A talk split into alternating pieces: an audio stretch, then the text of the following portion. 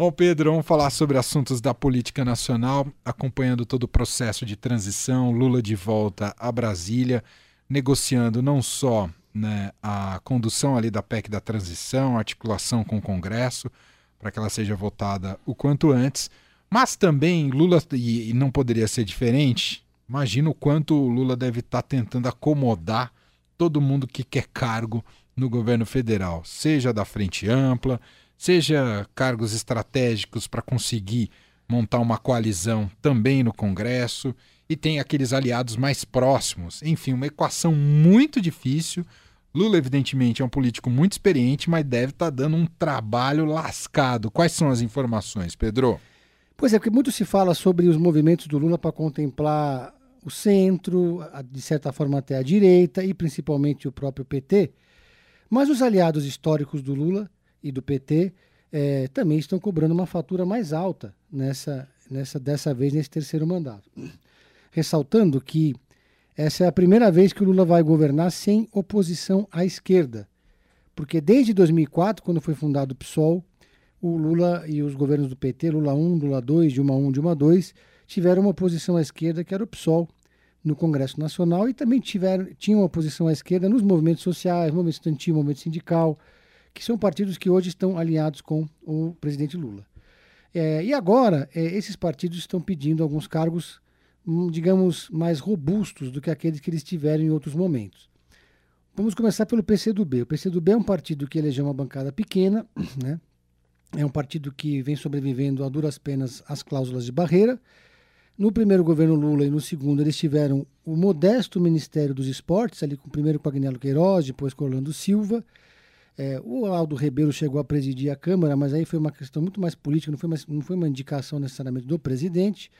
Mas agora o PCdoB colocou na mesa uma fatura ali que, é, que o PCdoB quer indicar o ministro da Cultura, ou o ministro da Ciência e Tecnologia, ou talvez o ministro das Comunicações.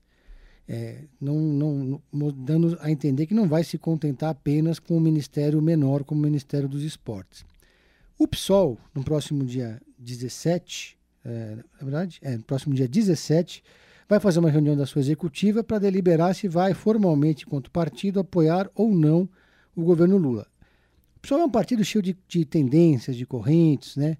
que tem muitas divisões internas, mas já há uma maioria formada, que hoje quem comanda o partido é o grupo do Guilherme Boulos, junto com o Ivan Valente e o Juliano Medeiros, que apresenta o partido, para eles formalizarem o apoio ao Lula.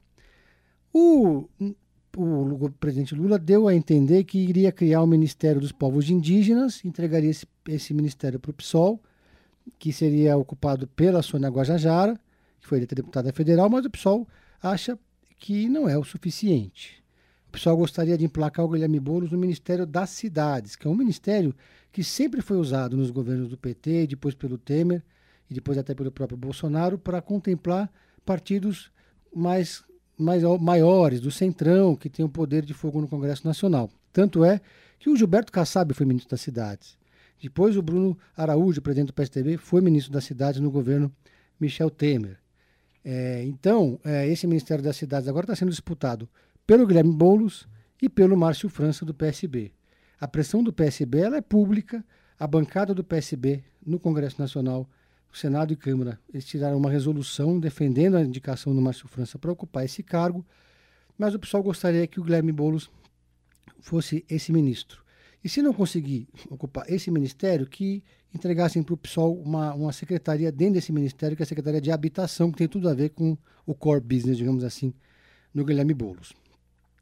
E aí você tem também uma disputa pela AGU, que é a Advocacia Geral da União, que já tem o, o lembra do Bessias, aquele que era o assessor da Dilma, tal, o PT quer indicar o Bessias e o PSB apoia o nome do Anderson Pomini, que é um advogado especialista em direito eleitoral, foi secretário da Justiça aqui de São Paulo e tem o apoio do Márcio França. Então, o Lula está tendo que se desdobrar para contemplar também esses aliados.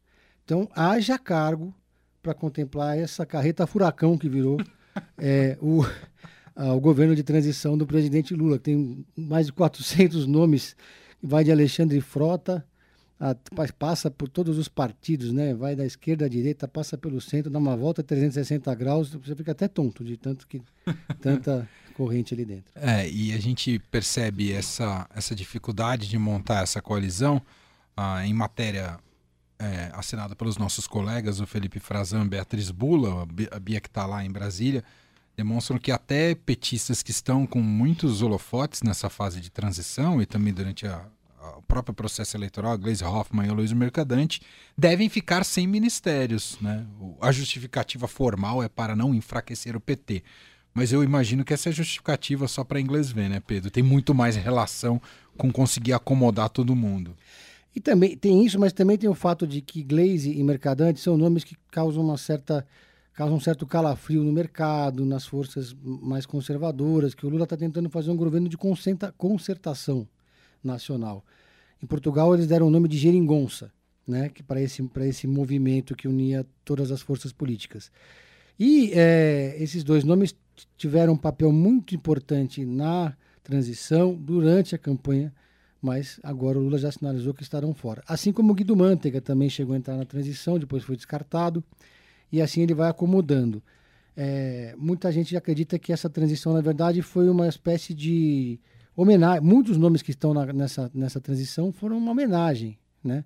Ou para mostrar para o que o Lula tem gratidão aos apoios de todo o espectro político que ele recebeu. Até o Alexandre Frota chegou a entrar, depois se desligou porque a reação foi muito negativa e acabou saindo saindo fora. Agora, eu queria deixar um registro aqui antes de, claro. de terminar minha participação, que nesse próximo dia 3, sábado, é o Dia Internacional da Pessoa com Deficiência.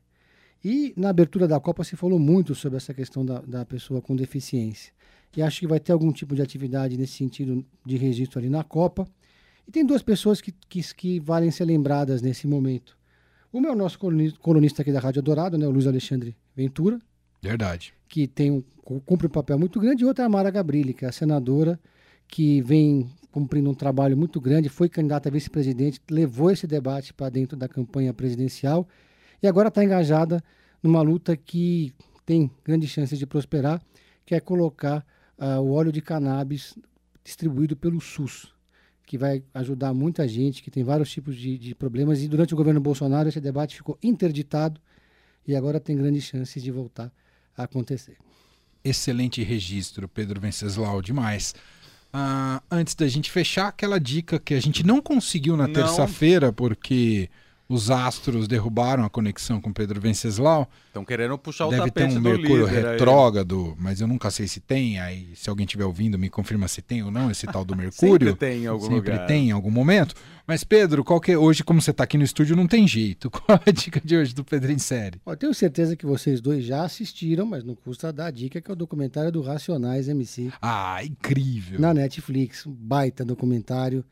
Eu fiquei ali assisti, fui numa sentada só, maravilhoso, desde o início, no Capão Redondo, como a banda foi crescendo, a, a, relação deles com a polícia, com as quebradas, e como eles se tornaram esse fenômeno que hoje vai da periferia até a Faria Lima, né? É um baita de um documentário. É, verdade. Recomendadíssimo. Bela lembrança. Pedro, caro, grande abraço para você. Dá uma erradinha no bolão aí pra dar uma esperança é, pra nós, viu? Esquece de Pedro? apostar. Vamos ver se eu consigo. Acho que vai ser difícil, porque eu tô muito engajado. Na verdade, eu só penso nisso. Abraço, Pedro. Valeu. Valeu. Tchau.